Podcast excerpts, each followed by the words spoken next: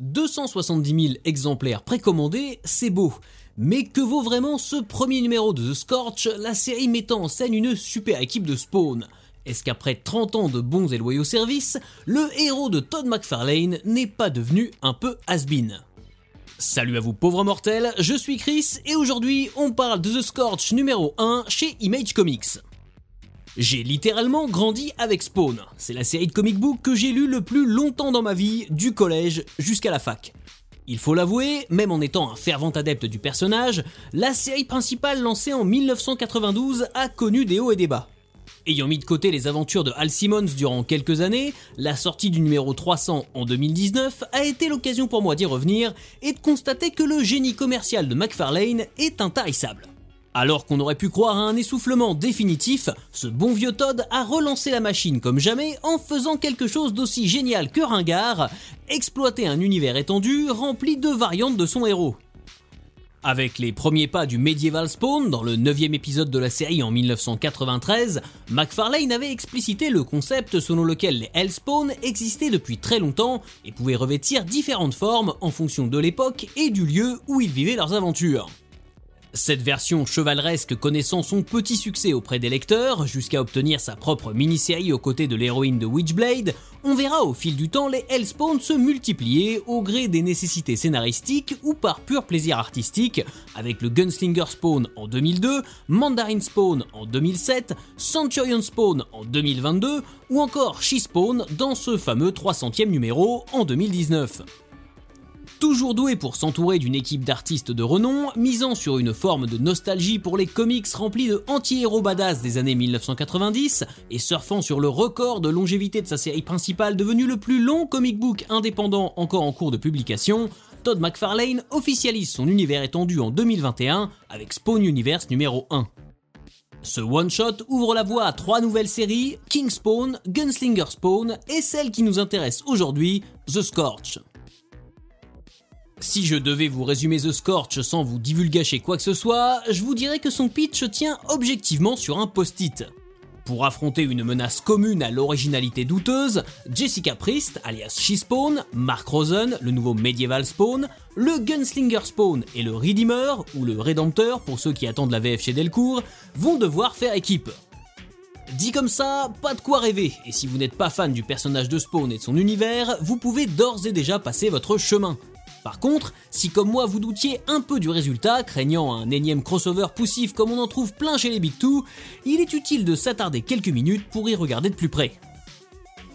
Renouveler une licence vieille de 3 décennies n'est pas forcément facile, surtout quand celle-ci est ancrée dans un état d'esprit particulièrement caricatural. Spawn est indissociable du Image Comics des débuts et de ses personnages musculeux armés de flingues disproportionnés. Et en fait, sur ce point, il eh ben, n'y a pas vraiment de changement. Ici, on vient pour l'action, la castagne et les cartouchières sans fin. Et si chacun des membres de The Scorch est sommairement caractérisé, les relations entre ceux-ci ne sont pas vraiment creusées. En somme, ne vous attendez pas à lire la Doom Patrol au risque d'être un peu déçu. Là où ça devient beaucoup plus intéressant, et même assez futé, c'est que tout en conservant ce ton typique des comics des 90s, l'équipe artistique dirigée par Todd McFarlane sait s'inspirer de l'ère du temps. Le scénario de Sean Lewis et les dessins de Stephen Segovia et de Paolo Siqueira rappellent en effet, dès les premières pages, des univers bien plus actuels et aptes à parler à une nouvelle génération de lecteurs. La constitution de l'équipe en elle-même renvoie immédiatement aux mécaniques des FPS compétitifs comme Overwatch, Apex Legends ou Valorant, auxquels s'ajoute un parfum d'aventure et de stratégie digne des MOBA comme League of Legends ou Dota 2.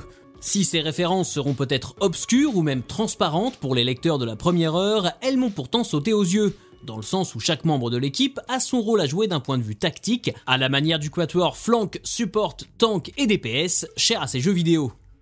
She-Spawn endosse à la fois le rôle de tireuse d'élite et de meneuse, Redeemer est un soutien aérien de premier choix, Medieval Spawn fonce en première ligne et préfère le corps à corps, quant au Gunslinger, il tire tout simplement sur tout ce qui bouge, de façon incontrôlable, devenant presque un fardeau pour ses camarades. Alors bien sûr, ce n'est pas nouveau car c'est un schéma que l'on retrouve déjà dans les premiers jeux de rôle et chez d'autres équipes de super-héros, mais il faut croire que cela fonctionne particulièrement bien avec cette réunion de Hellspawn. Le résultat pour assembler bas du front est déjà vu, et pourtant ça marche et on prend un vrai plaisir à lire ce premier numéro. L'autre gros point fort de la stratégie de Todd McFarlane, c'est incontestablement sa connaissance du marketing et de la faiblesse du collectionneur moyen. Chaque numéro symbolique, que ce soit Spawn 300, King Spawn 1 ou The Scorch 1, est l'occasion pour McFarlane Productions et Image Comics de proposer pléthore de couvertures alternatives par de grands noms de la bande dessinée américaine. Les fans sont au rendez-vous à chaque fois, permettant de démultiplier les ventes, donnant ainsi d'autant plus de visibilité aux publications. Avec ses 9 variantes cover, The Scorch One peut se targuer d'avoir atteint 270 000 exemplaires précommandés. Pourtant, le titre fait presque pas le figure aux côtés des autres séries dérivées de la licence. Gunslinger Spawn 1 a en effet atteint 385 000 exemplaires, tandis que King Spawn 1 lui approche des 500 000 exemplaires. Des chiffres colossaux qui permettent à ces titres de battre plusieurs records, en devenant notamment les comic books les plus vendus du 21e siècle. Difficile face à un tel engouement d'oser penser que la création de McFarlane s'essouffle. Certes, tous les exemplaires précommandés ne seront pas vendus et les nombreuses couvertures, dont certaines en tirage limité, amplifient le phénomène, mais nous sommes tout de même face à une démonstration de force qui place Spawn et son univers au même niveau que les séries stars de Marvel et DC Comics, les Avengers ou la Justice League étant parmi les rares licences à pouvoir espérer tenir tête aux rejetons de Malebolgia. Et encore, avec l'appui aussi minime soit-il des super productions au cinéma, ce qui n'est pas le cas de Spawn pour l'instant. Évidemment, on pourra toujours et par bien des façons relativiser les chiffres et minimiser le rôle de Spawn sur le marché de la bande dessinée américaine.